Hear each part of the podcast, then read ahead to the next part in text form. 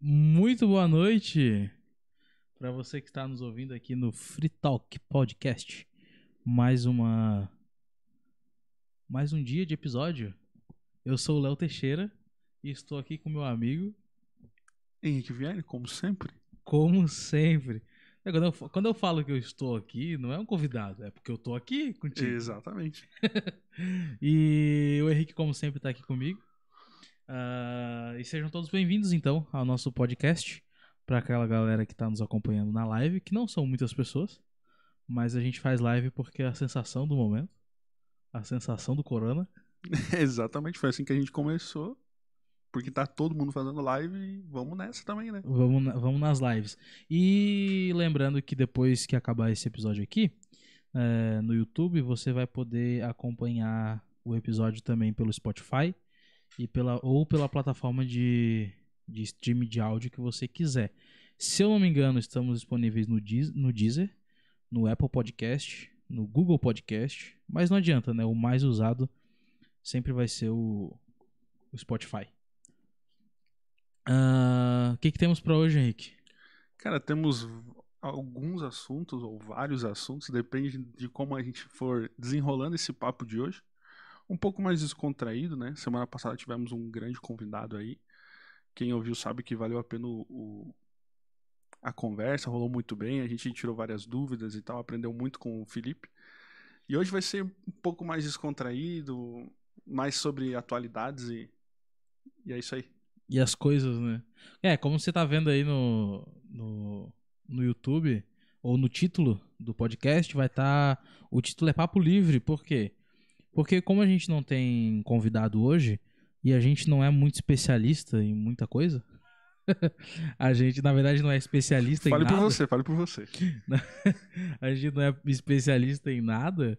é, a gente vai bater papo, cara. Vamos falar sobre, sobre a vida, sobre teologia, sobre te- tecnologia, sobre o mundo. A gente vai bater papo e eu espero que seja um tempo proveitoso pra você, como com certeza será pra nós aqui. Beleza? E se você tiver disponibilidade pra ouvir dois malucos falando sobre maluquices, que bom. Compartilha aí com a galera, manda pros amiguinhos aí. Mostra, ah, tem uns caras lá que são cristãos, são crentes e, e bate papo lá e tal. Fa- Compartilha aí, porque é dá pra, muito bom dá pra pra ser legal ser crente, né? Dá É, pra ser não- crente e ser legal também. Não precisa ser careta. Fique à crente. vontade, se tu quiser mandar algum comentário, a gente tem caixa de pergunta no Instagram também. Isso, é verdade. Então fique à vontade pra entrar em contato com a gente de alguma forma. Aproveita e segue nós lá no, no Instagram, arroba freetalk.podcast. Ah, e nos stories, nos stories do, do Instagram já vai ter ali caixa de pergunta para você ahn, mandar sua pergunta e a gente vai responder à medida do possível. É cuidado com a pergunta, né? Por favor. A gente promete responder todas, mas tudo tem um limite, né, Léo? Tudo tem um limite da... que a gente pode responder. Sim, mas é, se a gente receber alguma pergunta que não é boa, a gente simplesmente não lê ela. A gente simplesmente disse que não recebeu e. Não, mas aí a gente vai estar mentindo, aí já. Acredito que esse podcast de hoje ele vai trazer a essência do que a gente quer trazer com o Free Talk, que é esse papo descontraído. A diferença é que não tem um especialista em um determinado assunto, Sim. né? Tem um pouco de falador de todos os assuntos aqui hoje. Você fala de vários assuntos, eu falo de vários assuntos e vamos ver o que a gente desenrola hoje. É isso aí. Então tá. Fique com a gente até o final e compartilha com a galera aí, porque ajuda muito a firma, cara. Você não sabe como a firma foi difícil de investir. Eita!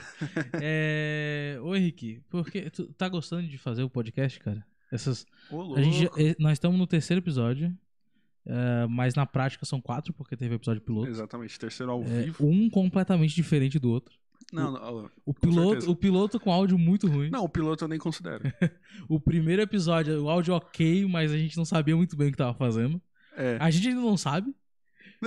E o- aí o segundo episódio já tinha um convidado que, cara, deu muito problema técnico. Meu caramba. E agora a gente tá no terceiro episódio e eu quero saber se tá gostando de fazer, cara. Cara, cada dia, cada dia que eu digo, cada quinta-feira a gente aprende alguma coisa, né? A gente se organiza, a gente tenta se organizar ao máximo com as nossas coisas fora é, extra podcast, a gente não vive disso, claro, a gente tem outras coisas para fazer. Mas a gente acha que tá tudo pronto e dá cinco minutos antes a gente percebe que acho que toda quinta-feira teve, meu, e faltou isso. E agora, né? Que foi o caso semana passada, a gente não tinha o nosso retorno, como é que a gente ouviu o Felipe e não sei o que, e a gente esqueceu isso em cima da hora, e mas desenrolamos e funcionou. Funcionou com muita ressalva, né? Mas funcionou. Funcionou. Então, cara, eu gosto muito, cara. Eu tô gostando muito de trocar esse papo. A gente ficou em dúvida, né? Vamos ser sinceros com os nossos ouvintes. Uh, que a gente ficou em dúvida se a gente faria ou não, mas, cara, a gente quer fazer toda quinta-feira, então nós vamos pagar o preço de fazer toda quinta-feira. É, à medida do possível. À, né? medi à medida do possível. Acho que somente se a energia cair. Se É. a energia cair Ah, é hoje, verdade. a gente não faz mesmo. É verdade, não é tem o que fazer. No, no momento que a gente tá gravando isso aqui, deu uma chuva hoje aqui no, onde a gente mora e tá caindo energia ah, o tempo todo. Então, assim, se cair, se parar o podcast do nada, é por causa disso, tá? Então. e aí eu nem sei se a gente retorna, né? A gente vai dar o upload assim no episódio mesmo, já tá avisado desde o começo. Isso, a gente grava só um. Ah, então, acabou a energia. É isso aí, é isso que a gente tem. Não, não, eu não vou, não vou nem gravar, cara. se Não, não acabar a energia, eu não vou gravar mais nada. Não, eu, vou, eu vou colocar como tá. A gente manda o boletim. Beleza? Acabou a Já tô avisando energia. agora. Acabou a energia, olha no que deu. Tipo, não deu em nada. porque Isso, isso. Tá, já, já, já fica avisado desde agora. É... Bom, tu não perguntou, mas eu quero, mas eu vou falar. É, eu, ia- eu ia complementar, né? E aí, Léo, tá gostando? É isso que tu pensou? Como é que tá desenvolvendo aí? Ah, tá. É, então, cara, é, bom, como eu já falei 400 vezes, era uma parada que eu sempre quis fazer, né? E eu sempre me perguntava como que eu ia fazer. E, mano, eu achei que ia ser muito mais fácil, na real. Porque, pra quem não sabe, pra tu fazer um podcast com, com qualidade, tu precisa investir grana. Às vezes a gente acha que é só ligar. Agora que os celulares são bons, tem os fones, até os fones de ouvido que tem microfone, já tem uma qualidade até decente, a gente acha que é só Sim, pegar e sim. fazer, né? Mas não é bem assim, porque se a gente quer fazer um negócio bem feito, a gente tem que investir. E cara, a gente investiu uma grana ah, e deixamos, estamos deixando o negócio como a gente quer, assim. E isso é muito bom porque ah, nos ensina muita coisa e nos ensina que pra gente que, assim, as coisas não vêm do nada, tá ligado? A gente tem que investir, correr atrás, aprender como fazer. E cada semana tá sendo um aprendizado, na real, porque, cara, como tu falou, várias coisas dão errado. Várias coisas dão errado. E mas basta dar certo no final pra gente fazer um programa legal e, e ser feliz assim.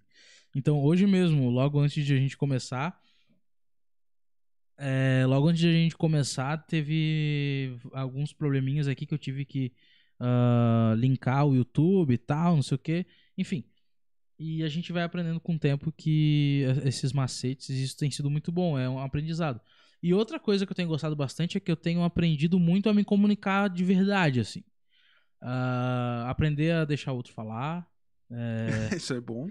aprender a deixar outra pessoa falar, ou falar na hora certa, ou falar as coisas certas, né? Não ficar só jogando. Do jeito certo também. Exatamente.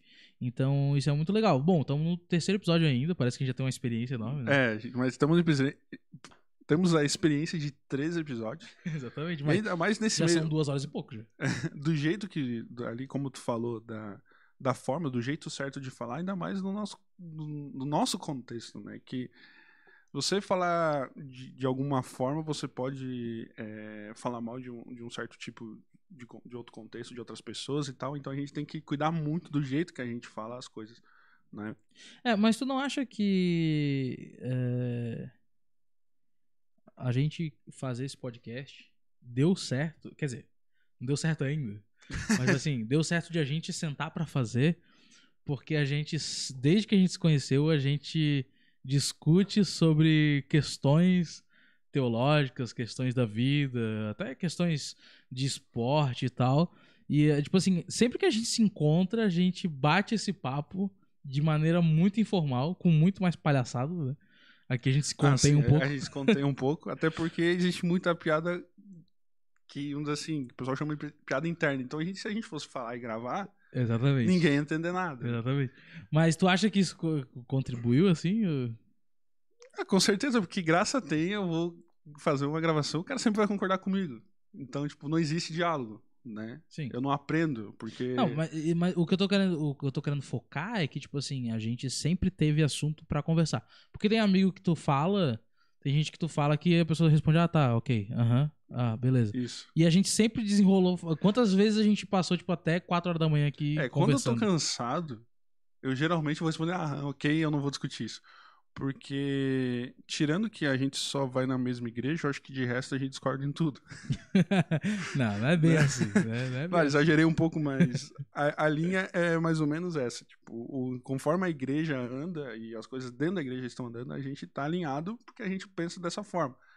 Só que eu percebi em várias questões fora da igreja que a gente pensa muito diferente, e aí é que entra o diálogo, é onde eu aprendo e eu falo e ele aprende, e tu aprende, e, e assim a gente, a gente cresce, né? Então acho que com certeza contribui. Com certeza. É, entender um pouco do ponto de vista do outro, na verdade, né?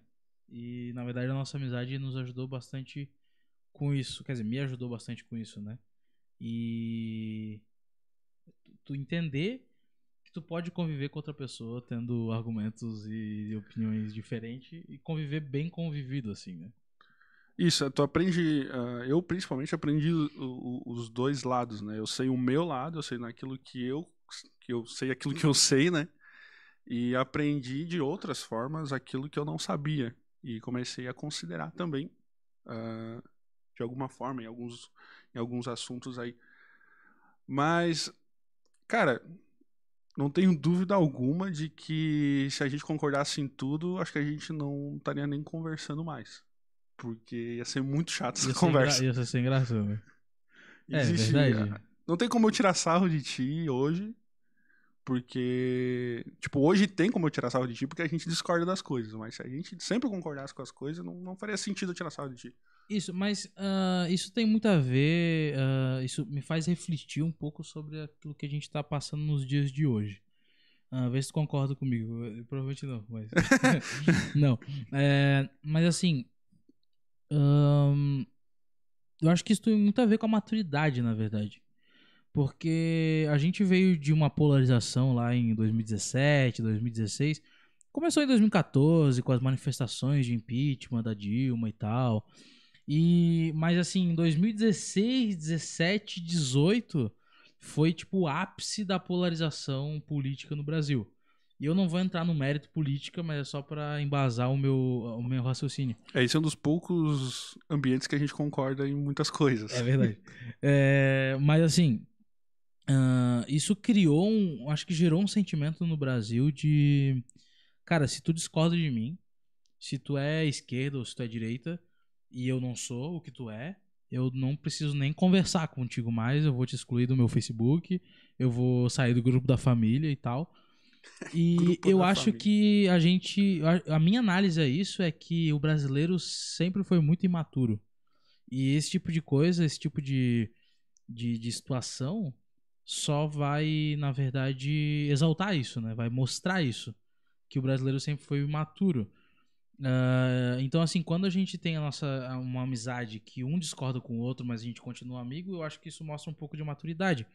Porque a gente entende que a opinião, cara, se não for uma coisa, por exemplo, baseada na palavra de Deus, tipo assim, Jesus é o filho de Deus que veio pra salvar os nossos pecados. Isso a gente precisa concordar.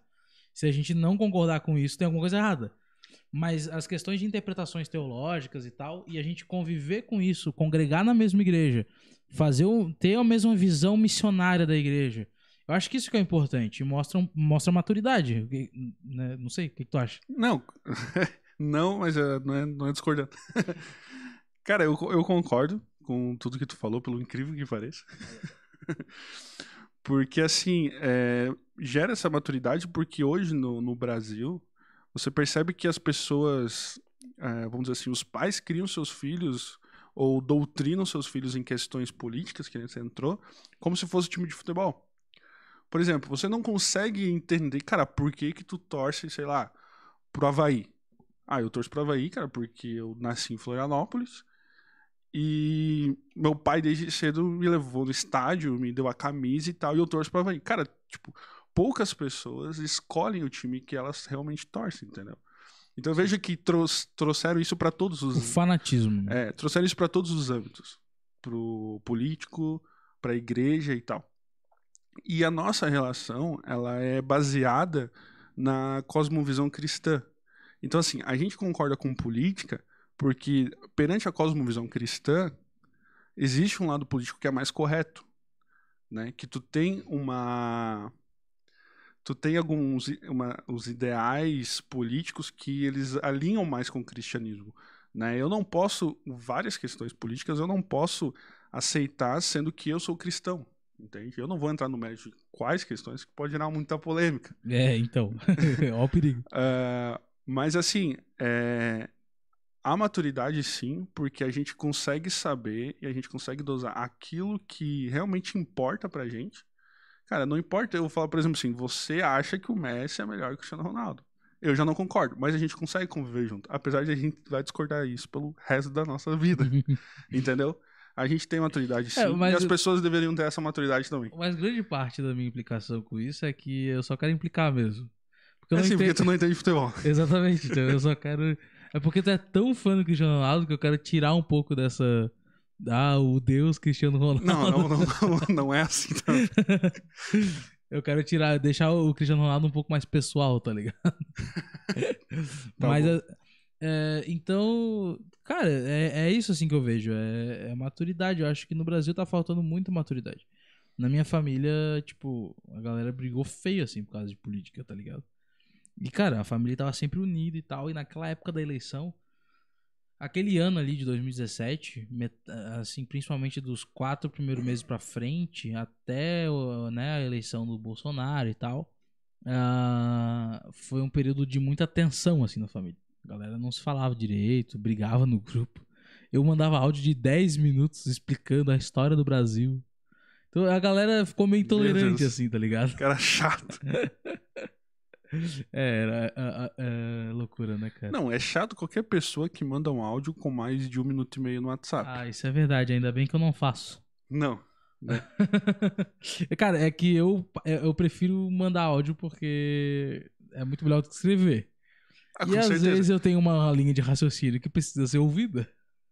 Então eu mando áudio de 4 minutos, não é por acaso. É Não, porque pois é. existe sabedoria Isso ali. se explica porque faz, faz um podcast, né?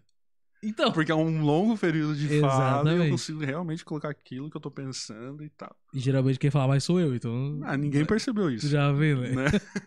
É, inclusive eu tento muito não falar tanto, mas é, pra mim é difícil. Isso. E pra acho que encerrar essa questão da política, que senão a gente. Cara, eu acho que a gente, como cristão, a gente consegue dosar isso que eu acabei de falar, porque a gente tem os ideais. É, posso dizer assim, cristocêntricos, eles são muito maiores que qualquer linha política. Sim. E é isso que a gente dá valor, entendeu? Então, na verdade, na verdade a- a- o princípio cristão e o ideal cristão, a ideologia cristã, se puder chamar assim, na verdade ela tá acima de qualquer lado político, né? Exatamente. Existem coisas cristãs, existem ensinamentos de Jesus que são muito parecidos com o que a esquerda fala, né? Ah, com que a com que a esquerda toma bandeira para falar, né? Ah, e existem várias coisas da, da palavra de Deus e do próprio Jesus que é muito parecido com o que a direita fala. E eu não estou dizendo que ah, Jesus era de esquerda ou de direita. Essa que justamente é a questão. Porque os partidos políticos e os lados políticos tomam para si o bom mocismo. E daí mostra o seguinte, ah, ah, se, se eh, dá comida pro pobre, ah, o meu lado político que, que diz que tem que dar comida pro pobre. Só que quem disse desde a eternidade que tinha que alimentar o pobre foi Deus. Entendeu? É, isso que eu tô, é nisso que eu tô querendo chegar. Então, o discurso da esquerda, às vezes parece. A Bíblia parece que fala um pouco do discurso da esquerda, nessa questão de assistencialismo e tal. E o discurso da direita sobre a liberdade, ah, sobre respeitar autoridades, esse tipo de coisa, e tantas outras coisas, né? ah, se assemelha mais com a direita. E aí é que tá. A Bíblia, nem Jesus, nem Deus são partidos políticos ou pendem para qualquer lado. Eu acho que a minha opinião, né, é que a, a, a ideologia política, ou melhor, a ideologia cristã e os princípios cristãos estão acima da política, né? Uh, isso pode ser um pouco revoltante às vezes, porque eu sou, se eu sou mais da direita, eu não quero saber se é, eu não quero ouvir que a Bíblia tem discurso parecido assim com a esquerda, sabe? Eu não quero. Mas na prática é verdade, entendeu? E eu não tô falando do discurso revolucionário, do discurso comunista, do discurso, né, Rússia, eu não tô falando disso. Eu tô falando sobre, cara, os discursos que a esquerda às vezes pega para falar sobre, sobre as minorias, sobre os oprimidos. É só tu ler o livro de Tiago, tá ligado? Que fala literalmente sobre a opressão dos ricos em cima dos pobres, entendeu? Então, é, é são questões complicadas. Lógico que eu não tô falando que, que Deus é de, que a Bíblia é de esquerda ou que tem trechos da Bíblia que são de esquerda ou de direita. Eu acho que a Bíblia é a Bíblia. E é isso que rege o, o meu a minha vivência cristã. É, a Bíblia uh, que rege, por exemplo, a nossa, a nossa vida como única fonte de, de conhecimento e de prática pra gente, ela seria seria não, ela é perfeita Porém, nós conseguiríamos fazer ela perfeitamente se nós fôssemos perfeitos, mas nós sabemos que nós não somos. Sim. Então é por isso que existe toda essa questão no mundo, entendeu? Uh, hoje a gente não consegue ver como que você consegue alinhar a, esquerda, a, a política da esquerda e a política da direita. Porém, a Bíblia consegue alinhar isso. Sim. O problema é que quem fez isso foi Jesus. Problema aspas, né? Quem fez isso foi Jesus, que era o homem perfeito.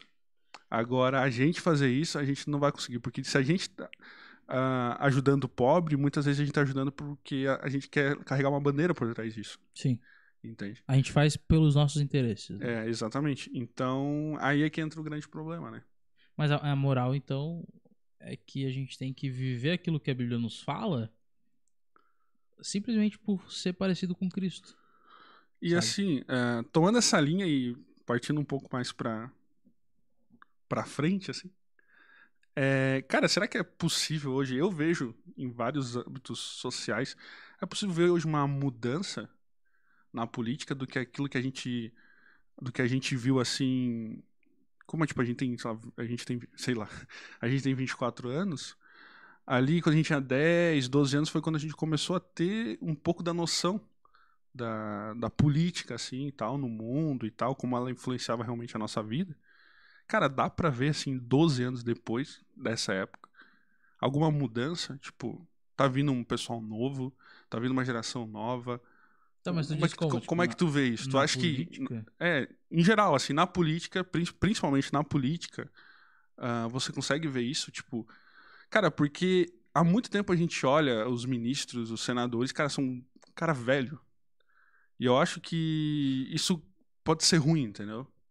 Cara, é bom, isso a gente já vai entrar em uma discussão que, sinceramente, eu prefiro não entrar, porque eu, eu vou ter que falar de lados políticos e eu vou acabar falando qual é o meu lado político e eu não tô afim de fazer isso agora. Desculpa. Tá ligado? Não era mas, isso que eu queria assim, entrar. Mas assim, eu acho que sim e que não.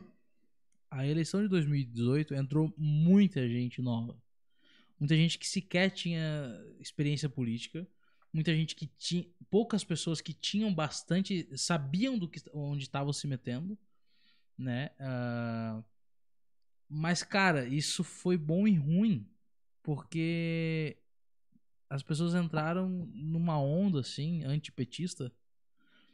Uh, que foi o que aconteceu, né? Isso é, isso é um fato. As pessoas entraram por ter essa onda antipetista, a galera não aguentar mais, querer uma coisa Sim, diferente. Sim, isso aconteceu. Isso é um fato. Dos dois lados também, né? No... Uh, mas, cara, hoje em dia. Eu só vou falar isso, cara. Eu não vou entrar nos méritos. Eu só vou falar isso. ai, ai, ai, desculpa. Uh, olha pro, pro governo federal, pro Congresso, e olha como as coisas estão acontecendo.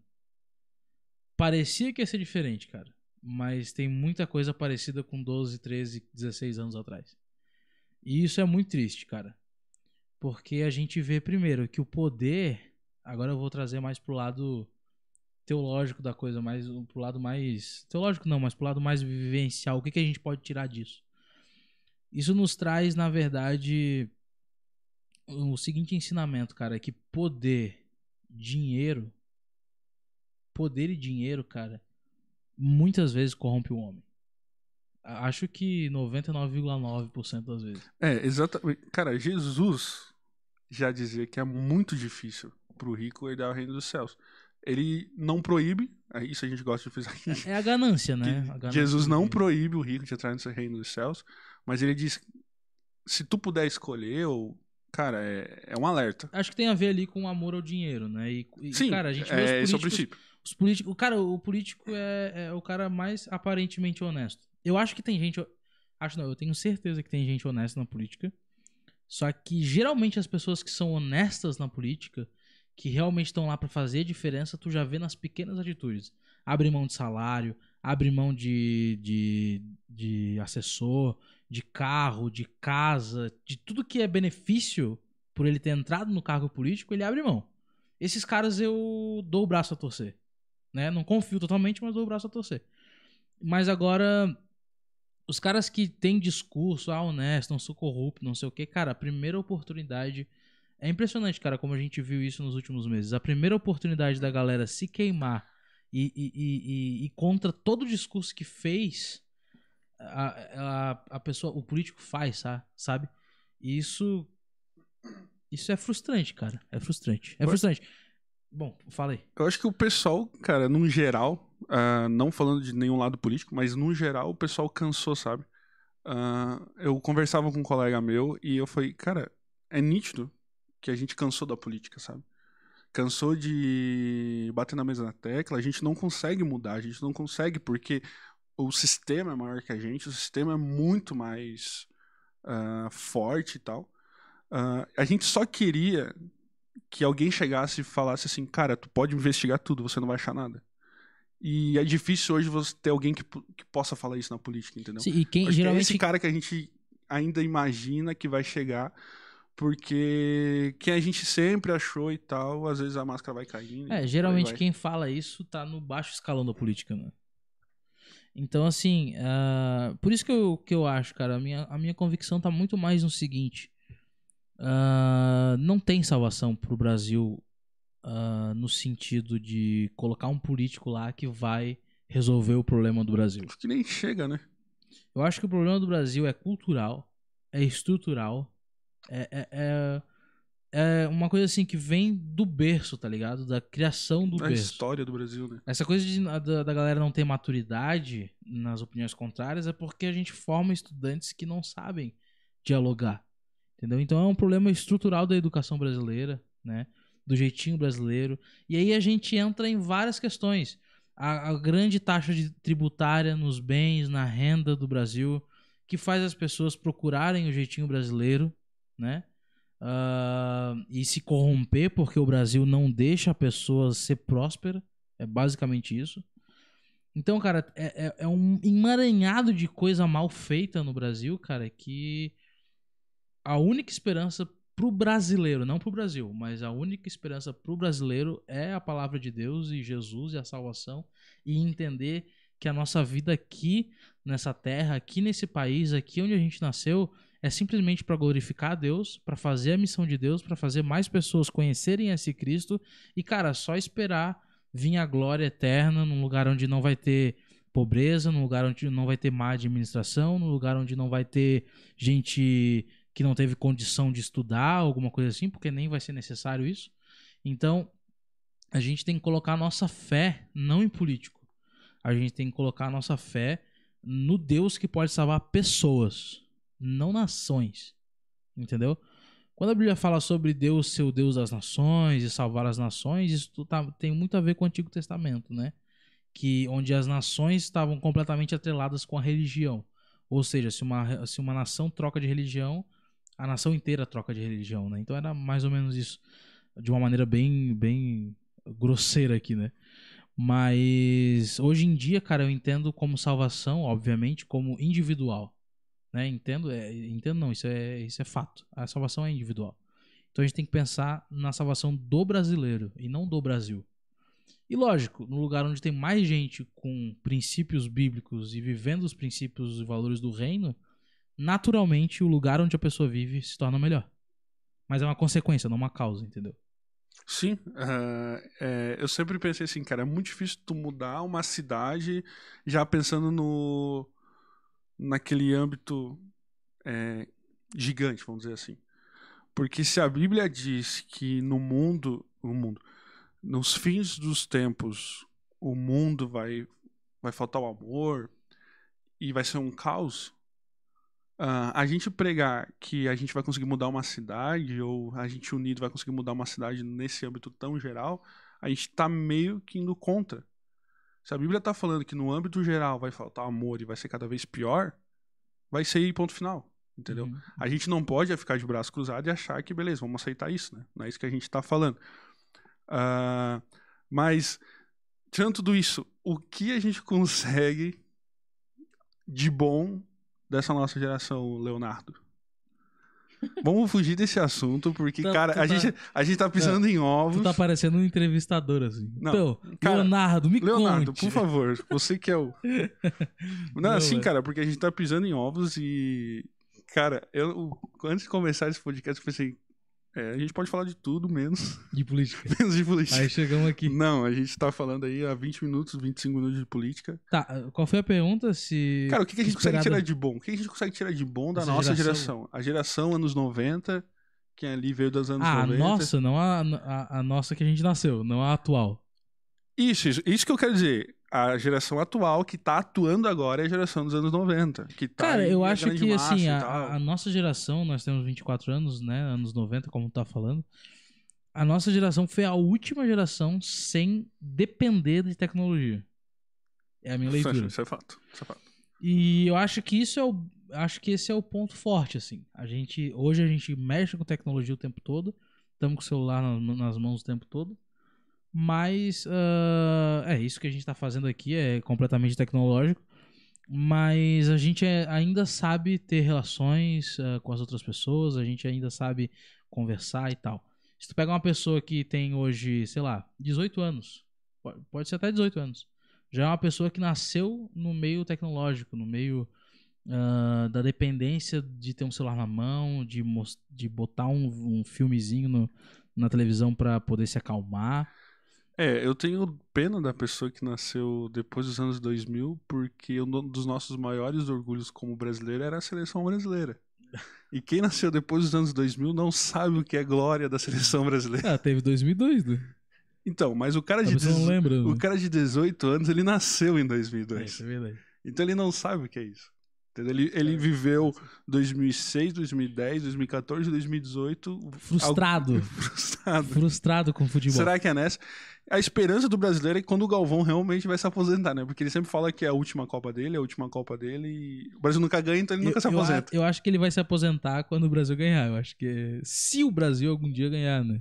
É, eu tenho as minhas teorias de que e eu boto fé nisso no que eu tô falando, que os Estados Unidos ganham uma Copa do Mundo antes do Brasil ganhar outra. Será? Eu tenho muita fé nisso. Acho que não, cara. Porque assim, cara, o esporte nos Estados Unidos, eles sabem como fazer. Eles sabem como investir, eles sabem como criar. O futebol, ele ainda não tem uma cultura dentro, mas já é o esporte abaixo dos 23 anos mais praticado nos Estados Unidos. Tá. tá. Entendeu? Tá. Então eu acho que eles vão estruturar muito bem esse negócio e eu mas, acho que eles vão levar. Mas, cara, é, eu acho que, as, acho que a proporção. Quer dizer, da, guardadas as devidas proporções, eu acho que é a mesma coisa que eu te falar assim, ó. A seleção brasileira de basquete vai ganhar o torneio mundial antes da seleção é, do, do, dos Estados Unidos. Em proporções pode ser, Léo. Só que que tipo de investimento a gente tem no Brasil comparado ao não, investimento que eles têm lá? É não, isso que eu tô falando. Que, não, óbvio que não tem comparação, mas, cara, é uma questão cultural, eu acho. Aí é que tá. Porque, porque, por exemplo, não é cultural nos Estados Unidos o futebol. O, os Estados Unidos jamais vai ter o futebol de várzea. Jamais vai ter o futebol. O, sabe, o, o da. Como é que fala lá do, do Neymar, lá de onde eles vieram lá? Caramba. Que eles treinavam num campo lá, que era a. Ah, esqueci agora, velho. Eu não sei o que tu quer falar. O Neymar veio do Santos. Isso. Então, lá eles têm um lugar que fala que, tipo, ah, o jogador bom sai de lá. Tem? Tem, cara. É tipo, eu não sei se é um campo de futebol, um centro de treinamento. Sim, eles têm o CT, eles têm a categoria de base. Não é a Granja? Não! Não, a Granja, a, Granja, que é conhecida como a Granja Comari, é a seleção brasileira de base. É onde eles treinam. Onde a seleção brasileira treina. Então, mas não tem um esquema assim, ah, porque saiu da. Ah, é sei lá, cara, eu não entendo futebol.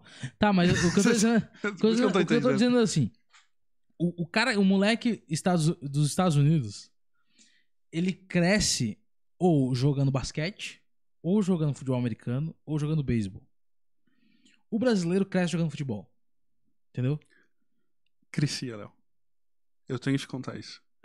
é por isso que cada ano que passa, a minha teoria se firma mais e mais. Ah, porque o, bra- o brasileiro não cresce jogando futebol, é isso? Não, Tá seguinte- deixando de crescer. Exatamente. As não, cara. É só tu perceber a quantidade de escolha de futebol que tem hoje e tinha na nossa época. Cara, não se. Tu- é muito fácil hoje tu encontrar criança que não tem mais o sonho de ser jogador de futebol. Cara, no- de 100 crianças que tinha numa escola, 95 queriam ser jogadores de futebol. Hoje, eles nascem. Eles nascem, o pai, quando o cara tem um, dois anos, o pai entrega um celular pra ele e o sonho dele é ser youtuber, cara.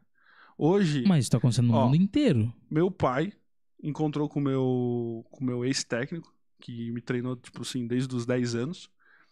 E ele falou que a criançada quer saber do celular.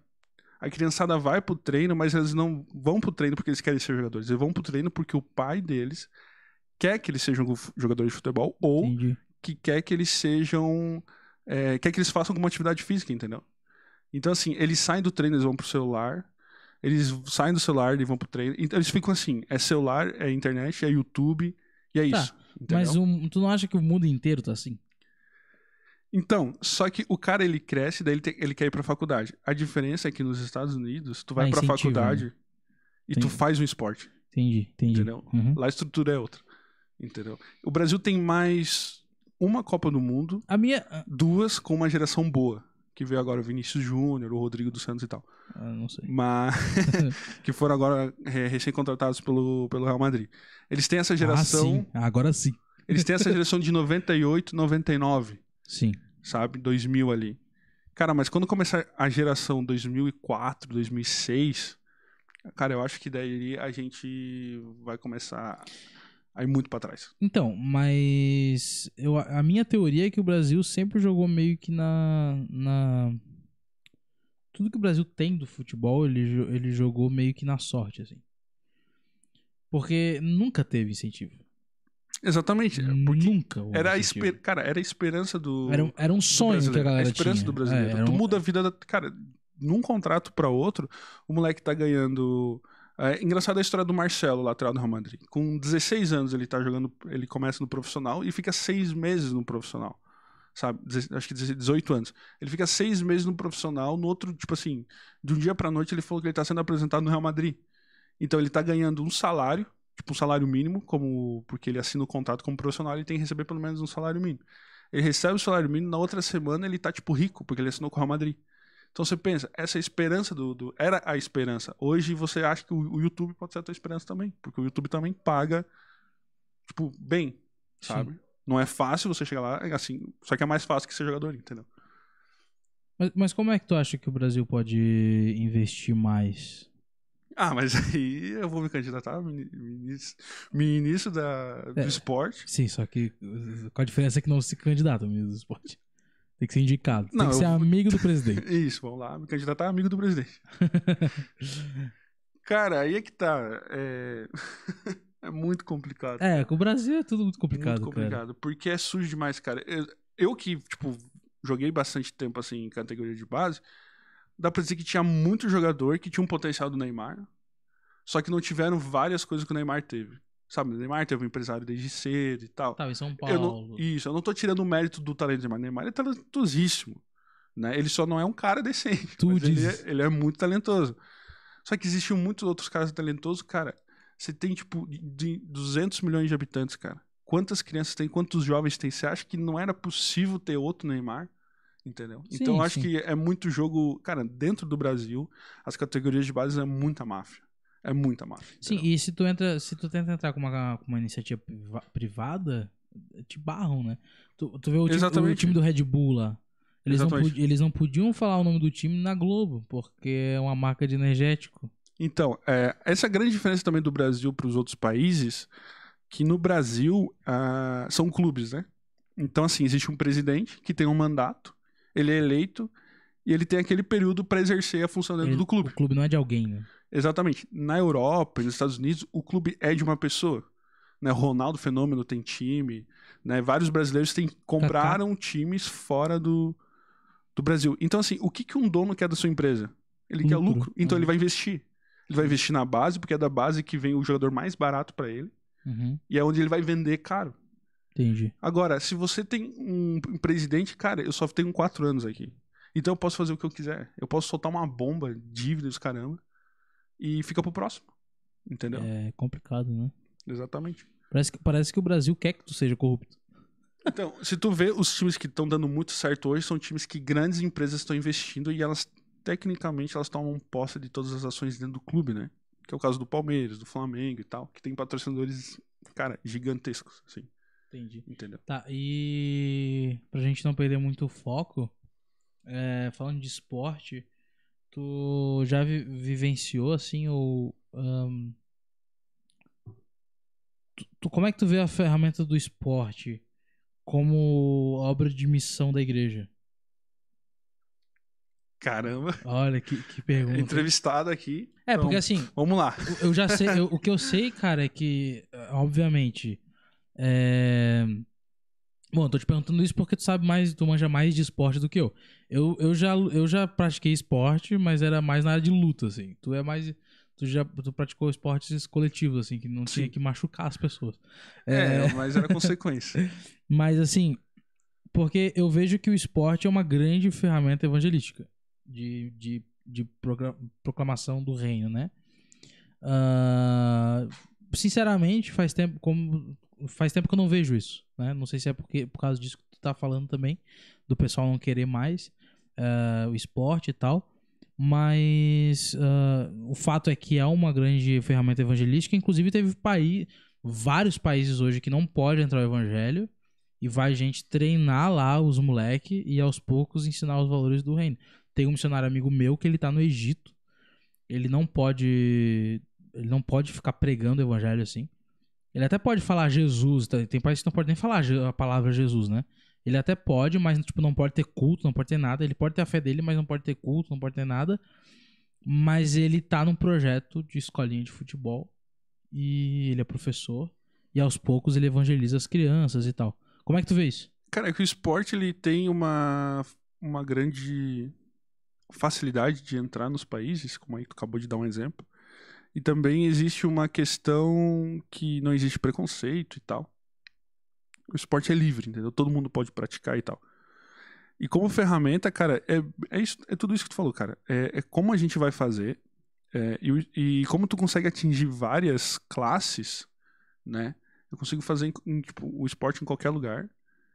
E, e é um é um chamativo, entende? Você juntar rapaziada e tal. Ah, e, e dentro do esporte, por exemplo, principalmente dentro do, do futebol, que é o mais popular dentro do Brasil, existem vários jogadores profissionais que são cristãos, né? Talvez o, o, o mais famoso deles é o do, do, do Ricardo Oliveira. Ele tem vários testemunhos dele na concentração dos santos, dele fazer cultos, assim. E, cara, há uma necessidade muito grande, dentro, principalmente desse esporte, porque eles colocam a esperança deles no esporte, de que eu vou mudar minha vida pelo esporte, eu vou mudar a vida da minha família pelo esporte. E quando eles recebem essa palavra, eles percebem que isso tudo que eles estão fazendo é o, men- o menos importante. Que a tua vida, assim, é, é é a parte que mais importa do que a tua vida financeira em si. Aí coloca a faixa de 100% de Jesus, assim. Podemos, pode-se dizer assim. Então, cara, o esporte ele quebra. Cara, ele quebra barreiras, porque, como tu disse, cara, tu chega num país onde tu não pode pregar o nome de Jesus, mas com a escolinha tu chega. E aquilo que a gente já falou nos outros, nos outros episódios, cara, a forma como tu age vai mostrar muito de- daquilo que tu acredita, entendeu? Dos Sim. teus, dos teus viés, dos teus ide- ideológicos, assim, entendeu? Sim, sim. É, sim, na, na verdade, é, isso é uma questão de, de que tá em todas as áreas da nossa vida, não só o esporte, né? Sim. Pregar o evangelho e ser Jesus, de fato, ou cumprir a missão de Deus em todas as áreas da nossa Sim, vida. se torna uma, é, exatamente. E o, e o futebol, ou o esporte, né? Mas como a gente tá no Brasil, a gente praticamente fala do futebol. Ele é uma ferramenta que, cara, é, deve ser muito usada, sabe? Porque aí é que tá, eu consigo colocar qualquer classe junto, entendeu? Além de você fazer uma, uma, pregação, uma pregação do evangelho é, pra vida da pessoa, tu, tu atinge todas as áreas, sabe? Tu atinge, tipo, né? A gente tem na nossa igreja, né, projetos ah, sociais que envolvem o, a escolinha de futebol, né? Sim, sim. Mas, ah, bom, realmente é isso. Eu acho que o esporte, ele é realmente uma porta para entrar o evangelho. Ahm, acho que é muito importante porque tu mexe com criança, né? Então, tu, tu colocar valores do reino numa criança, cara, tu não, a gente não sabe, né, onde pode chegar isso, tá ligado? Não, Porque não. a, que a criança guarda de um jeito que a gente nem imagina. Mas, cara, daí eu vou voltar lá pra observação que tu fez um tempo, um, um, um tempo atrás, uma época atrás, Eita. não, uns minutos atrás. Hum. É, mas se a galera tá deixando de praticar esporte pra estar na rede social, pra estar no YouTube, pra estar no celular, será que o próximo ah, a próxima grande ferramenta de evangelização e de mostrar o reino e de missão da igreja vai ser digital? Vai ser tipo assim, cara, a gente tem que dar um jeito de evangelizar essa galera pela, pelo celular, tá ligado? Pois é, eu acredito que sim, cara. A gente conversou no, no, no podcast passado com o Felipe e teve. Isso ficou mais claro ainda, né? Ele falou que eh, fez TikTok pra igreja, cara, pra igreja, né? Pro, pro ministério de adolescente deles lá. Porque é o que tá na. Ah, tá aí, tipo, é o principal aplicativo hoje, é o aplicativo mais intuitivo e tal. Só que um grande problema, eu não sei como fazer isso, sinceramente. Ah, eu não há dúvidas de que realmente o próximo boom assim, do evangelho tem que ser é, digital.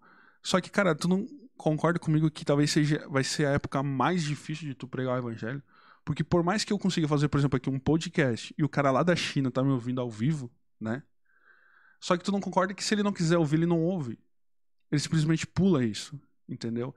Ele simplesmente sai disso. Eu tenho, tô lá no TikTok e tal, aparece um vídeo de crente, ah, tu pega e pula, tu sai. Tu não assiste, tu tá no YouTube, tu não precisa assistir, entendeu? Sim, E o que acontecia muito nesses, nessa questão dos, das ações sociais no futebol e tal, é que se pregava no meio. Então, se eu quero jogar futebol, eu não tinha nem escolha, entendeu? Eu quero jogar futebol, mas beleza, mas pra tu jogar futebol, tu tem que ouvir. E às vezes era nessa forçação, assim, que tu alcançava, entendeu? Então, ah, a gente não vai poder deixar de fazer, sabe? Uhum. Por mais que tenha cinco pessoas, eu acho que a gente nunca pode deixar de fazer esse tipo de coisa. Ah, só que a, a- quando, quando for somente digital, ah, ou a maioria digital, a, a gente vai perder muito, porque eu tenho essa opção, entendeu? De não ver. Sim, ah, ok. Mas. É, não, eu concordo contigo, mas também eu, eu trago contraponto do seguinte, cara. Primeiro, que quem convence é o Espírito Santo, né? E, cara, quando, quando a palavra é pra entrar na tua vida, ela vai entrar de um Sim, jeito ou de outro. Eu não, não, tô, não tô tirando isso, não tô tirando esse mérito. Então, mas, mas tem outra coisa assim, cara, que eu acho que é uma questão de linguagem. Porque a igreja vai ver filme de crente. É uma, é uma vergonha alheia. Filme de crente, cara, deve Caramba, ter, tipo cara. assim. Deve ter cinco bons. De todos que já fizeram. tá Cara, e aí ligado? que tá, são bons pra que padrão? Pro padrão filmes bons do mundo não chegam nem perto. É, então. É, Essa que é a preocupação. Porque eu acho que é uma questão de linguagem e de fazer o trabalho bem feito. Por exemplo, se tu pega filmes de crente, cara, é uma vergonha alheia total, mano. É tipo assim, cara, eu, eu que sou cristão, não aguento ver a maioria dos filmes de crente. E, cara, porque o cristão tem um sério problema em colocar a mensagem como única prioridade. Entendeu? E me entenda o seguinte: que a mensagem deve ser a única coisa que deve ser, assim, totalmente correta, deve ser totalmente passada. A mensagem precisa estar ali. Mas, se não tiver todo o resto junto, bem feito, nada vai adiantar colocar uma mensagem ali, né? E a minha crítica é com isso, com a música, a minha crítica é nisso com filme, a minha crítica é nisso com o uso da ferramenta internet. Porque tu pega. Hoje em dia, até tem canais de, de cristãos que. que são bem feitos, né? Mas muitas vezes é uma linguagem evangeliquez. Que daí é realmente o cara que não quer saber nada com nada, ele não vai ver. Porque, tipo, não é engraçado para ele, não se comunica com ele. E aquele canal no YouTube não tá falando pra, pra não crentes, ele tá falando pra crente. É, o... E também tem aquele grande problema, né? Que quando você consegue atingir um nível muito grande de pessoas não crentes, por exemplo, falando do YouTube, é, é que possivelmente, cara, uh, e eu não sei se tu vai concordar ou não, mas é que possivelmente tu começa a deixar alguns princípios de lado, né? Porque a gente não tem nenhum canal hoje, por exemplo, crente que cara que é muito famoso e que é realmente correto. Entendeu? A gente tem alguns, só que eles são muito famosos no meio crente. Aí a gente sabe que eles são corretos. Mas esses que alcançam a grande massa não crente, geralmente o cara tá abrindo mão de vários princípios para poder atingir esse pessoal, entendeu? É, mas tu pega, por exemplo, Desconfinados. O Desconfinados é um canal de sketch, né? Sim. Estilo Porta dos Fundos, estilo Parafernália, essas coisas. Uhum. E ele não é uh, não é um canal de cristão. Tipo assim, não é um canal com tema cristão exclusivamente. É, fazem vídeos sobre vários temas. Às vezes tem uns temas lá de igreja, paródia de igreja e tal. E isso é legal. Mas tem muito público que não é cristão. Sim, uh, mas assim, aí é que tá, Léo. A, grande maioria desse público. Tu vê, cara, o Desconfinado está há muito tempo no YouTube. Sim. Só que ele não cresce como o outro canal vai crescer. E o que eu quero dizer é assim. Ah, cresce. É que assim. Agora tá crescendo. Olha só, ele não abre mão dos princípios dele, entendeu? Você não vê um, um, um, um escândalo. Cara, eu particularmente, Sim. que tipo, eu nunca vi algum outro canal. Não, mas, mas, mas, mas, a mas questão não é essa. Aí é que tá. Uh, você não vai conseguir atingir uma massa muito grande ah, o Desconfinados tem 3 milhões de inscritos, cara. Aí é que tá, os canais hoje tem 25, 20, entendeu? Não, mas lógico, mas, mas nunca vai ser igual o, o, o, os canais seculares. Sim, nunca e tu pode ver, a maioria do, do, dos confinados, eles são cristãos, as pessoas que seguem, são crentes. A mesma coisa o pastor A Sim, gente conhece são, esses canais. Não, ok, ok, mas o que eu tô querendo chegar é o seguinte. Dificilmente vai ter uma coisa que é cristão declaradamente, alcançando muita gente que não é cristão. Tipo, a sua maioria dificilmente tu vai ter. Isso já é um ponto meio que é um fato. Mas quanto mais eu faço meu conteúdo não parecido com coisa de crente, de evangeliquez, de igreja, de dessas coisas, dessa linguagem, dessa linguagem, mais pessoas de fora eu tenho. Que seja poucas, mas eu tenho. Se eu faço um canal, por exemplo, ah, por que, que crente não pode namorar? Faço um vídeo. dificilmente vai ter gente de fora assistindo Claro, porque ela isso. nem se enquadra dentro do, do Exatamente. Cliente, né? tipo, vai ter uma, sabe? Agora, o Desconfinados não. Ele faz vídeo que às vezes. Que a maioria dos vídeos deles nem citam nada sobre crente. E no meio tem um outro. E isso traz bastante público de, de fora. Inclusive o Jonathan Nemer, que é o, o dono do canal, é, ele faz stand-up e fala que no stand-up dele tem muçulmano, tem umbanda, sim, tem, sim. tem a galera de outra religião. E, cara, isso significa sim que ele rompeu uma barreira que sim. os canais crentes não conseguem romper, sabe? E assim, tem alguns vídeos ali que são um pouco polêmicos, no sentido de que, tipo assim, ah, cara, é desnecessário para um cristão fazer esse vídeo. Tem um outro que, que é assim. Uhum. Mas, cara, o Jonathan eu não sei da índole dele, não boto a mão do fogo por ele. O que eu sei é que ele se diz crente, que ele conhece a Bíblia, né? Um pouco da Bíblia, pelo menos, pelas entrevistas, pelo que eu vi ele falar. E que, cara, ele tem a oportunidade de falar sobre o evangelho de Jesus hoje em dia para comediantes sim, que sim, a gente ah, nunca não... conseguiria chegar, sim, entendeu? Então, só que aí que tá. É... Cara, eu também, eu no começo não gostava muito do, dele, assim e tal. Uh, aprendi a gostar do conteúdo dele, só que aí tá, ele consegue não abrir mão dos princípios dele, entende? E isso vai limitar ele. Então, é, é nesse ponto que eu também que eu coloco, entendeu? A gente sempre vai andar um pouco mais para trás, principalmente Sim. nessas ferramentas onde eu posso escolher o que uhum. eu quero assistir. Uhum. se eu quero manter a minha doutrina, entendeu? A doutrina no sentido daquilo que eu acredito. Princípio, que aham. eu não quero abrir mão, eu não vou abrir mão, porque aí sim eu tô, eu tô pecando daí, entendeu? Sim. Então, a gente, como cristão, a gente vai ter, vai ter essas escolhas. A gente tem que fazer nosso trabalho com excelência. Nós podemos, sim, como ele, usar modelos, os assim, Linguagens. aspas, do mundo e tal, linguagens Uhum. do mundo, para falar do evangelho. Como ele faz? Ele foi lá no Quatro Amigos e tal, que falam muito. Tal, enfim, que ele tava lá, fez piada e tal. Fez piadas que não que não envergonhou o evangelho. Eu acho que isso é a principal ferramenta, cara. Ele É tava a gente- inserido no meio que Isso. ninguém consegue chegar. é a cara. principal ferramenta do cristão. É estar inserido no mundo, no cotidiano do mundo e não envergonhar o nome de Deus. Sim. Sabe? Sim, é, E é, ele consegue fazer isso muito bem e é, e é isso que eu admiro nele. era o que a gente tava falando da política, é quando a gente fala sobre música também.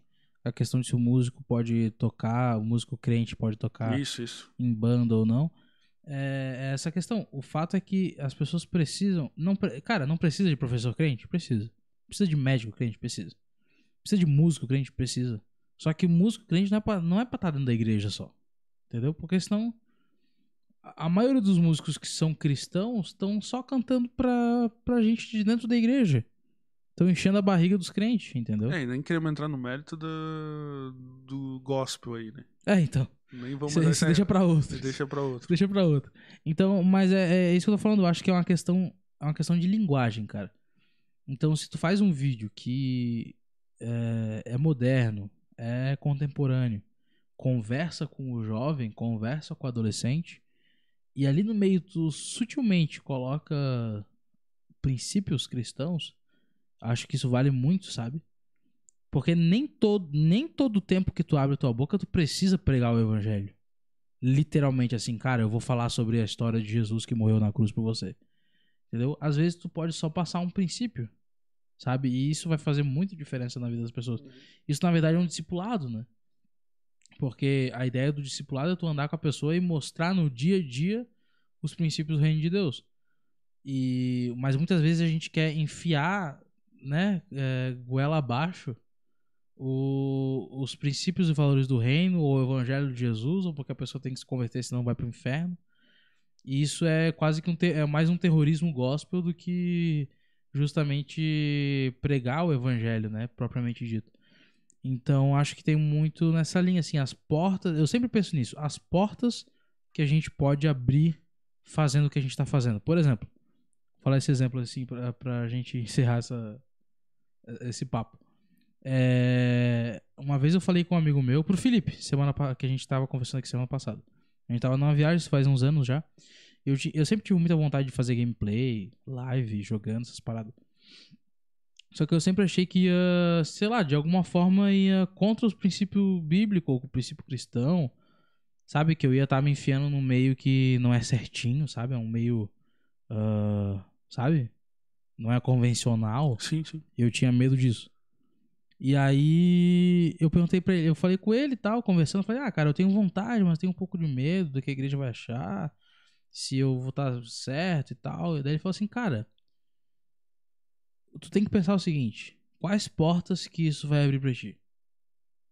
Porque às vezes tu tá fazendo conteúdo de boa, tu não fala palavrão, tu não faz nenhum tipo de, de apologia a drogas, a bebidas, a, a sexo e tal, como a maioria das pessoas que estão na internet fazem. Tu tá lá fazendo teu conteúdo de boa, eh, com princípios e valores cristãos, sem xingar, sem dar rage. Ah, e cara, e daqui a um tempo, se tu pegar uma fama, se tu pegar tipo uma galera te seguindo, tu vai ser o influenciador dessa galera.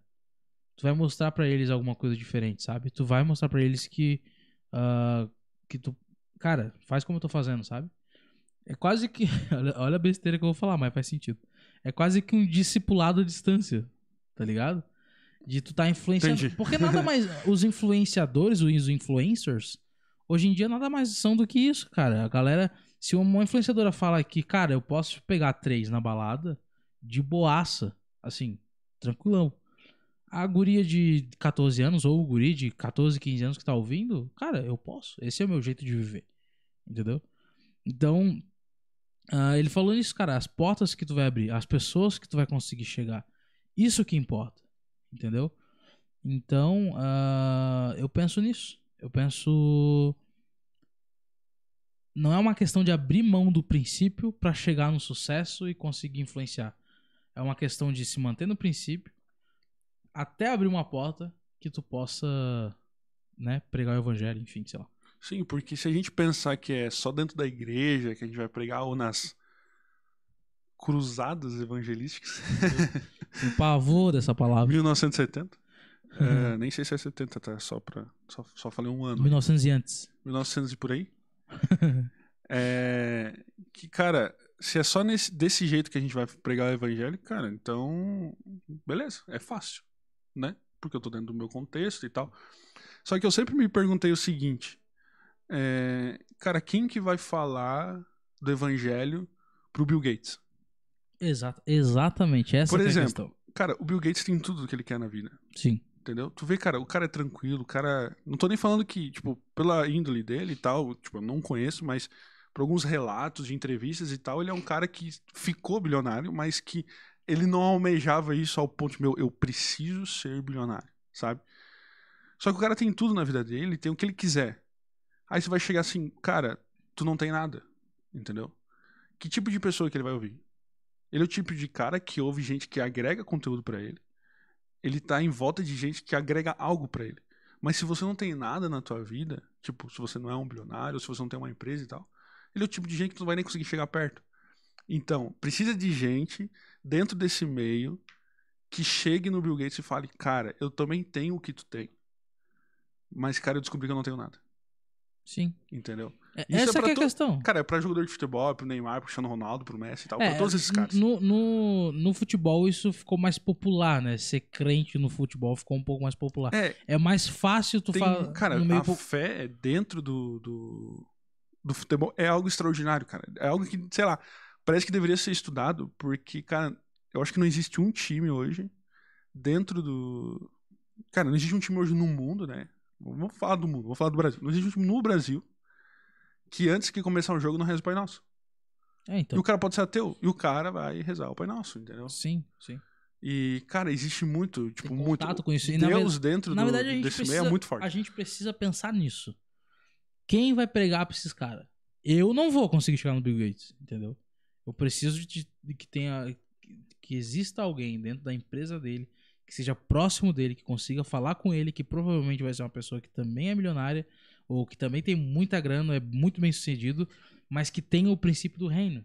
Isso, e Entendeu? outra, é, falando aí do futebol, cara, um bordão que ficou muito conhecido na Copa do Mundo é o que o Neymar colocava, né? Deus nos abençoe e nos proteja. Que o Neymar sempre carregou essa faixa na testa de 100% de Jesus. E aí é que tá. É, e se popularizou muito isso, sabe? Então, só que aí é que falta. Falta o caráter, o cara que, tipo, assim, o Kaká, entendeu? Aquele cara que a gente tinha orgulho como cristão de falar, cara, esse cara é cristão, porque ele não envergonha. Ele dava entrevistas falando, não, eu vou esperar a minha esposa e tal. Sim. E, e, e por aí vai, sabe? E, e falta isso hoje, entendeu? Se- cara, e não tem um, uma pessoa hoje, depois do, do. Pessoa hoje dentro do futebol e tal. Todo mundo colocava isso, cara. Praticamente assim, eu que seguia boa parte dos jogadores da seleção brasileira, praticamente todos colocavam: Deus nos abençoe e nos proteja, Deus nos abençoe e nos proteja. Mas aí você pergunta, cara, o que, que é Deus te abençoar? É Deus dar aquilo que tu quer? Entendeu? Aí falta isso, entendeu? Falta tirar esse crentez, né? Vamos, podemos dizer assim, da boca do povo e mostrar, cara, não é isso, não é tipo Deus abençoe e te proteja, mas tu nem sabe o que significa isso, entendeu? Né? Ah, só porque eu falo que eu acredito em Deus eu sou salvo? Será? Será que é isso? Pois é. Pois é. Fica aí a questão, né? Falamos sobre. Falamos sobre várias coisas hoje. Ah, eu, vou, eu vou meio que cortar o assunto, mas já tava, a gente já tava finalizando, né? Isso. E agora a gente vai pra uma questão de. Quer dizer, a gente vai pro momento das perguntas. Ah, porque já ficou um pouco tarde aqui. Agora que a gente percebeu, o papo correu que nem uma loucura. Ah, e agora a gente vai pro momento das perguntas, então. A gente vai pegar lá no, nas caixas de pergunta do Instagram. Vamos ver também aqui pela live do, do YouTube se tem alguma pergunta aí. Tem uma pergunta aqui que eu já vou chegar. É pro Henrique essa. Ah, bom, é isso. Vamos pras perguntas então? Eu tô com medo. Cara, Você eu pergunta vou- pra mim. Eu, é.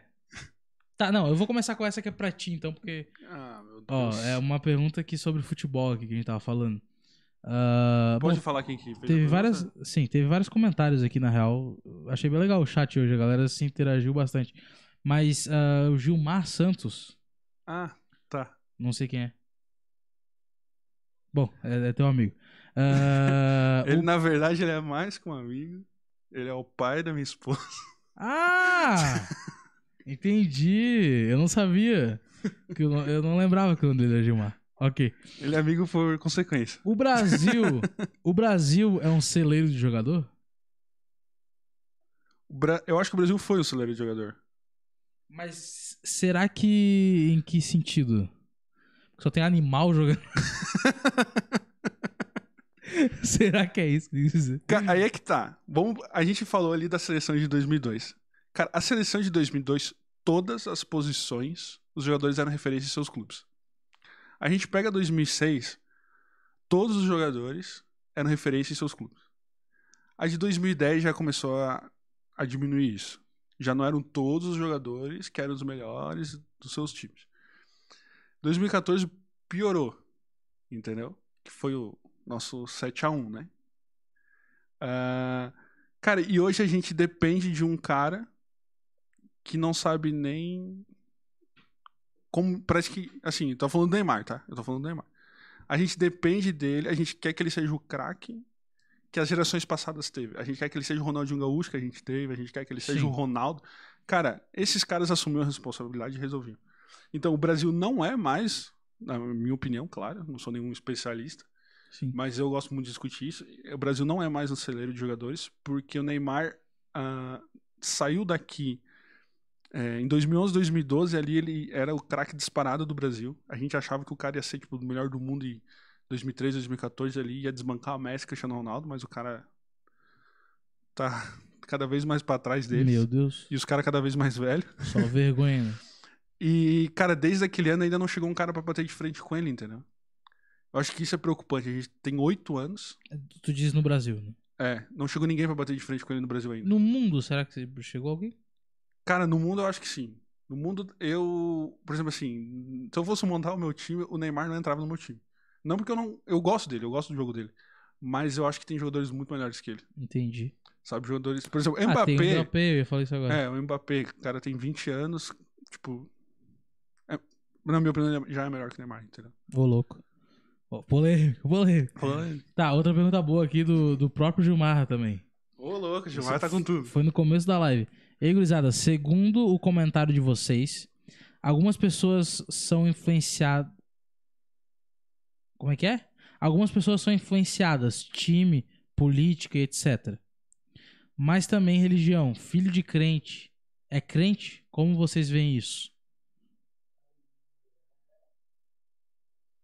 Difícil. Ô, louco. É, não, porque você não. A salvação é individual. né? Depende, depende. Olha só, filho de crente pode ser crente. Pode ser. Então, mas filho de crente não é crente. Pro- ah, filho porque de crente ele é filho de crente. muitas vezes é crente. Porque se a gente toma essa palavra como uma palavra pejorativa, entendeu? Crente, o cara é crente, mas Tá. não necessariamente ele é salvo, entendeu? Ah, tá. Daí. Aí. Assim, ó, se for, se for, se for entender o seguinte, que crente é a religião, pode ser que sim. O cara é crente, o cara vai na igreja evangélica, por isso ele é crente. Assim. Aí Ok. é que daí entra quem o cara é católico. Meu pai me levou na igreja É, desde numa, pequeno, eu numa sou questão mais pejorativa da palavra crente. Entendi. Agora, se fosse botar, tipo assim, filho de salvo é salvo, Aí com não. certeza não. Porque daí. é- Filho de discípulo de Jesus é discípulo de Jesus? Deveria ser, porque o pai deveria discipular o filho. Exatamente. Mas. Via de regra, o melhor seria que sim. O melhor seria que fosse assim. Mas. É, na bem assim. verdade, na verdade, essa frase faz sentido não faz sentido. Por quê? Se tu fosse pensar, ah, ok, filho de salvo não é salvo porque a salvação é individual. Mas Exatamente. Ponto. discípulo faz sentido, porque se o pai discipula o filho decentemente, ele vai ser um espelho do pai. E se o pai é um espelho de Jesus, o filho é espelho de Jesus porque é espelho do pai. Entendeu? Sim. Olha que profundo. Não, foi profundo. Então, só Exatamente. que falta a salvação, Sim, né? Claro. Que é o essencial. exatamente. Então, é essa questão, assim, eu acho que imitar por imitar, qualquer um pode fazer. Mas a grande questão do evangelho é tu entender Cristo como Senhor e Salvador Sim. e receber a salvação, que é de graça, basta você crer. É isso aí? Ele, ele tem que confessar também, né? Tem. é, ó, a, a, a Iris colocou aqui, ó, crente porque participa da mesma crença. É verdade. Sim, esse é o ponto que a gente tá falando do- da é, crença. Não né? é salvação, né? É, Então, bom, já foi resolvida essa questão. Acho que é isso. é isso aí. Tá, agora uma pergunta aqui no Instagram, cara. O Caio Zimmerman perguntou, Maravilhoso Caio. nosso amigo, ah, por que a calça a gente bota e a bota a gente calça? Essa é pra mim? Cara, é- essa é pra banca, né? Essa... Pra, pra mesa. eu sou o cara chato que vai responder da seguinte forma: eu não boto calça, eu visto. Então, pra mim já tá errado essa questão. E bora pra próxima. Não, eu vou dar minha opinião. Eu acho que não tem resposta, eu acho que a resposta é a própria pergunta. Porque essa pergunta é muito boa. Isso parece Sócrates respondendo perguntas, né? Aí, o psicólogo respondendo perguntas. Não, quem tem que dizer é você. Tu, Né? tu paga pra pessoa. Isso. Eu tô com um problema aqui. Uhum. Eu tô falando que todos os psicólogos são assim. Olha só, a polêmica. É, Cara, eu faz acho- uma pergunta pra ele que tu tá com um problema e tal. Aí ele, não, quem tem que responder isso é você. Aí, Ou então tu vai no show e o, e o cara fica botando o microfone pra galera cantar. tipo, O cara pagou 500 reais no ingresso e quem tem que cantar é a plateia. eu vi um vídeo onde a, tem uma música da Beyoncé lá e ela não consegue cantar porque o público não deixa. O público canta muito alto. Sim. Falei, cara, vocês pagaram o olho da cara, deixa a mulher cantar. Tá, então pra resumir, por que calça a gente bota e bota a gente calça? Porque. Porque a vida é feita desses dilemas. Entendeu? Eu sinto muito. Você tem que botar o cinto. Nossa, que horrível. muito. É só, são palavras que têm dois significados. É, É, a mesma palavra que tem dois significados. tá bom. Simples. Beleza. O- agora uma pergunta pra ti diretamente. O famoso Gus. Gus? Ah, Não sei como fala. Ah, É Gus William. underline ah, HW. Ok. William, William. Cansado de perder no tênis? É, Pra é quem, que não assim- sabe, pra quem não sabe, o Henrique joga tênis. Quer dizer, ele tenta jogar tênis. Ah, sim, falou o cara dos esportes. Ô, louco. É o seguinte, ah, eu comecei a jogar tênis eu tenho um ano. Eu não vou dar toda essa explicação, mas não, não faz um ano que eu jogo tênis. E o Gustavo foi um dos, o Gustavo e o Beto lá, que, que trabalhavam comigo no hotel, eles que me introduziram a este jogo. Então eles ganham de mim até hoje. Só que aí eles sempre me davam dicas. O Beto até hoje me dá dicas. O Beto é mais humilde que o Gustavo. Eles sempre dão dicas e tal. Só que aí o Gustavo começou a perceber que ele tá quase perdendo pra mim no tênis. Aí agora ele tem que começar a jogar a. Aquela questão, eu sou melhor que você, e aí começa a jogar isso na cara, entendeu? Entendi. Mas assim, é, tu não precisa ser melhor. Basta tu dizer que é melhor. É um bom princípio. É, é a, é a dica, é a dica. É, a- a- cara, é assim, ó, a estratégia pra nunca dar errado. Tu, por exemplo, tu, tu não deixa nunca ninguém ver o teu jogo e fala que tu sempre foi melhor no jogo. É uma boa, porque nunca tem gente assistindo. Sim, isso- isso- e daí se a pessoa falar assim, ah, nem foi, o cara, não, o cara tá querendo me desmentir, ó, ah, o cara jogou mal e tá querendo me desmentir. Entendeu? Então, Uma boa. fica a dica aí pra. Né? Boa. Mas eu já vi o Henrique jogar e pra mim ele só fala. Eu nunca vi ele ganhar nenhum set. Eu, eu nunca vi um set inteiro também. Então, É, que se eu perguntar o que é um set, também. é, um set é antes do 8. Agora, eu acho que essa. Meu caramba. A praça é nossa! E agora eu acho que é outra pra ti também, cara. Meu Deus, cara, o que que tá, que que tá acontecendo? Eric não, Vierne. não conheço. Você é meio careca ou meio cabeludo? Não sei, a genética tá aí. O cara já tem umas entradas que parece. A ah, família tem as entradas, né? Mas Parece eu- as entradas do, do, É que o Eric dos, não quer assumir dos que ele zagueiros nos atacantes. É que como o Eric foi sempre o que raspou o cabelo, ele não quer assumir que ele já tem essas Ô, entradas há bom tempo. louco, olha, olha a polêmica. Mas eu confesso que o meu cabelo provavelmente vai cair muito mais rápido que o dele. Já caiu, né? Mas Entendi, vai continuar caindo. O dele parece que não tá caindo mais. Entendi. Tá.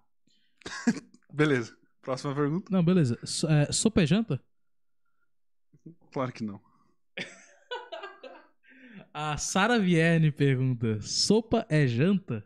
Não, eu discordo. Cara, eu, a sopa não é almoço. Isso é fato. A minha, avó, a minha avó inventava de fazer sopa no almoço. Inventava. Tipo, dava uma telha eu vou fazer uma sopa. É, É, que geralmente é é assim. assim mesmo. É que geralmente é assim. É, sopa, é, ninguém planeja fazer uma sopa. É, e aí eu, eu via de sempre comer na casa do meu amigo quando ela inventava isso. Agora, cara, nesse friozinho de São Bento, um grau chega a estar, sei lá, 5 graus ali pelas 10 horas da noite. Tu tomar uma, uma sopinha quentinha, aquele caldinho, é top, cara. Pois é, mas é que assim. ah, tá, concordo em partes. Concordo, mas com ressalvas. Ah, na minha família, é, eu sempre fui o cara que não gostou da sopa. Ah, e outra, cara, a sopa não adianta porque tu sempre. Sei lá, pelo menos lá eles sempre comeram com pão.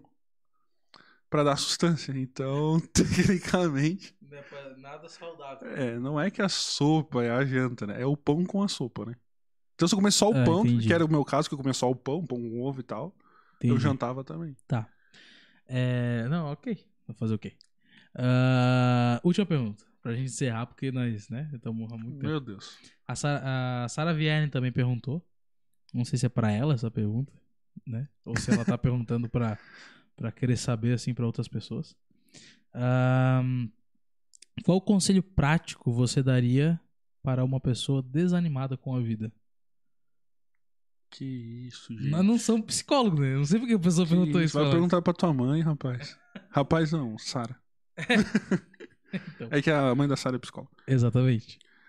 Cara, conselho prático? Conselho Não prático. pode nem ser só um conselho, tem que Não, ser um conselho Tem que ser- a prático. pessoa pode fazer isso hoje. assim. Tá desanimada com a vida? Vai orar. Cara, às vezes ela pode, pode piorar isso aí. É, é verdade. Pode piorar. Ah, Cara, não, é que na real, assim, não tem, não tem uma pergunta, uma resposta certa pra isso. Cara, eu vou dizer assim, o que eu faço? Vamos dizer assim, o que eu faço Beleza. quando eu tô desanimado com a vida, Beleza. ou quando eu estava, quando eu estava mais desanimado com a vida, eu lembrava daquilo que me deixava alegre. Sei lá, eu não jogava videogame, jogava futebol e tal. Eu sempre tento procurar alguém ou algo que me traga felicidade. Por exemplo, eu tento sair com um amigo, eu tento, tipo, ah, jogar futebol, jogar tênis e tal. Eu tento fazer essas coisas. Que isso me anima, entendeu? Sim, Ah, quando eu não faço essas coisas por muito tempo, eu, eu fico desanimado, entendeu? entendi. Eu acho que o conselho prático é fique perto de pessoas que fazem bem pra ti e faça coisas que façam é bem de ti, coach. Entendeu? Você é a média das cinco pessoas que estão à sua volta. Tá. Não, mas faz sentido. Agora eu vou dizer o que eu falo, é, o que eu faço. Cara, às vezes que eu tô desanimado com a vida, é... que, que não são poucos, inclusive, eu preciso me apegar a Deus. Preciso mesmo, assim. E isso não é papo de, ah, o Léo é super espiritual. Tá, tá, tá. Eu entendo. Eu, só, eu quero te cortar literalmente. Tá, ok, vai lá. Porque vamos fazer esse conselho prático com uma pessoa que não é cristã. Como é que ela vai se apegar a Deus? Ela não sabe quem é Deus. Ela sabe o que é Deus. Ela- tipo, por isso que eu falei que oração às vezes. Como é que tu vai falar, cara, ora? Cara, mas eu nem sou. É, mas Entendeu? a gente fala da nossa cosmo... A gente fala da nossa cosmovisão cristã, né, cara? Então, baseado na nossa cosmovisão Ah, cristã, é isso? tá. Então tá bom. Ah, Desculpa aí, aqui eu eu não fui nada falar- crente, né? Não, eu vou falar o que eu faço. E assim, não é pra. Ah, o Léo tá querendo se pagar de crente. Não, cara, mas é que assim, ó. Eu percebi ao longo da vida que. Tipo assim. As minhas, os meus momentos de desânimo. Não adianta eu procurar alguma coisa que me anima. Porque quando acaba a coisa que me anima, eu volto pro desânimo. É quase que uma melancolia, assim, sabe?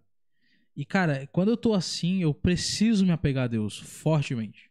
Né? E, e- não é por eu ser espiritual, não é porque, eu- ah, porque o Léo é o crentão, não. É porque, cara, a única coisa que me dá sustância é a presença de Deus.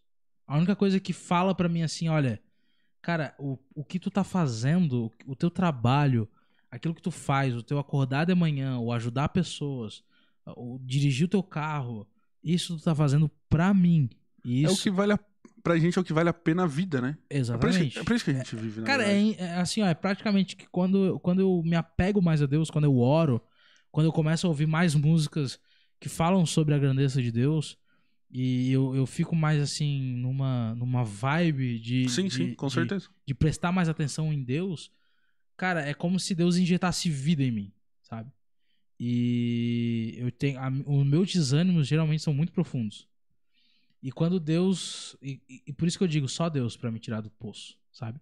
Só Deus pra injetar vida todos os dias na minha vida. E aí fica a dica pra pessoa que tá desanimada, que não conhece Jesus e que não conhece Deus. Cara, tá desanimado com a vida, a única, a única coisa que pode dar propósito pra tua vida, a única pessoa que pode dar propósito na, na tua jornada, no teu trabalho, na tua família, no teu acordar, a única pessoa que pode trazer esperança pra sua vida é Cristo. Então, se você tá desanimado com a vida hoje, pode ser que seja falta de Jesus. Então, sei lá, tenta ficar mais perto dele. É a minha dica. é, fique perto de pessoas que te levem pra mais perto de Jesus. É, ou, ou do próprio Jesus. Eu quero só, pra gente encerrar aí, é, eu não concordo com o Gilmar quando ele disse aqui no comentário que a melhor Copa do Mundo foi a Copa de 70. Claro, porque eu não vi a Copa de 70, pra começar. Ô louco, chamou de velho. Chamou o Sandro não. de velho. Não Meu- é, e não é. Ô louco, cara, assim ao vivaço. É, eu acho que eu gostei muito da Copa do Mundo de 2018 porque ela foi surpreendente. Surpreendente. Eu acho que foi a melhor Copa do Mundo, cara, porque esperar uma Croácia chegar na, na final da Copa do Mundo foi muito Ah, massa. não foi, cara. Eu não gostei. Do, do- eu achei que o Brasil ia levar essa Copa. Agora, o Felipe Seuzinski disse assim: ah, tá desanimado? Só ir assistir os viagens jogar tênis. É, eu Aí tu quero. vai sair deprimido. Na próxima sábado ali, Felipe, vamos jogar nós, né? Porque quem tá assistindo de fora, você falou bastante agora. Beleza, então. Fechou? Cara, Cara, já aí. estamos aqui há uma hora e meia já. Meu Deus, cara. E é isso que não tem convidado. Será um sinal? Caramba. Então, gente, é isso. Obrigado você que. Vamos encerrar por aqui, então, Henrique? Beleza, vamos lá. Agora, agora tem uma Encerra pizza aí. esperando nós. Aonde? Aqui na minha casa. Ah, é? É, chegou já. Fechou? Então, ah, falando sério agora, muito obrigado você que assistiu até aqui. Tem até bastante pessoas assistindo. Ah, obrigado mesmo você que nos ouviu até agora. Você que comentou aí, mandou suas perguntas.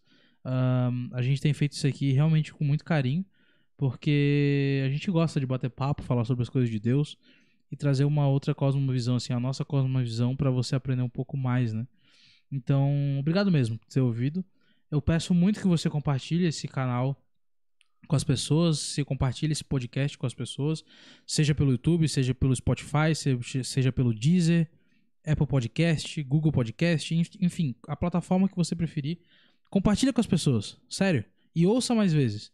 Ah, porque isso ajuda bastante a gente, ajuda bastante, a gente tá fazendo isso com muito carinho. E eu espero que você esteja gostando realmente. Henrique, considerações finais, o que você quer falar aí pra galera? Cara, é difícil a gente conseguir toda quinta-feira. A gente vai dar o máximo pra fazer quinta-feira. E... e aí é que tá. Então nos esperem quinta-feira que vem. Vamos firmar esse compromisso com vocês, que é isso que nos firma em manter o podcast toda quinta-feira. É, provavelmente quinta que vem tem. Exatamente. Obrigado a todos que comentaram. Foi uma dinâmica bem, bem legal. A gente Foi. gostou bastante. E, cara, como o Léo disse, compartilha aí. Vambora. Fique mais perto de Jesus. Deus abençoe a todos. E até quinta-feira que vem. É isso aí, gente. Valeu, muito obrigado. Boa noite. E durma com Deus agora, né? Tchau. Tchau.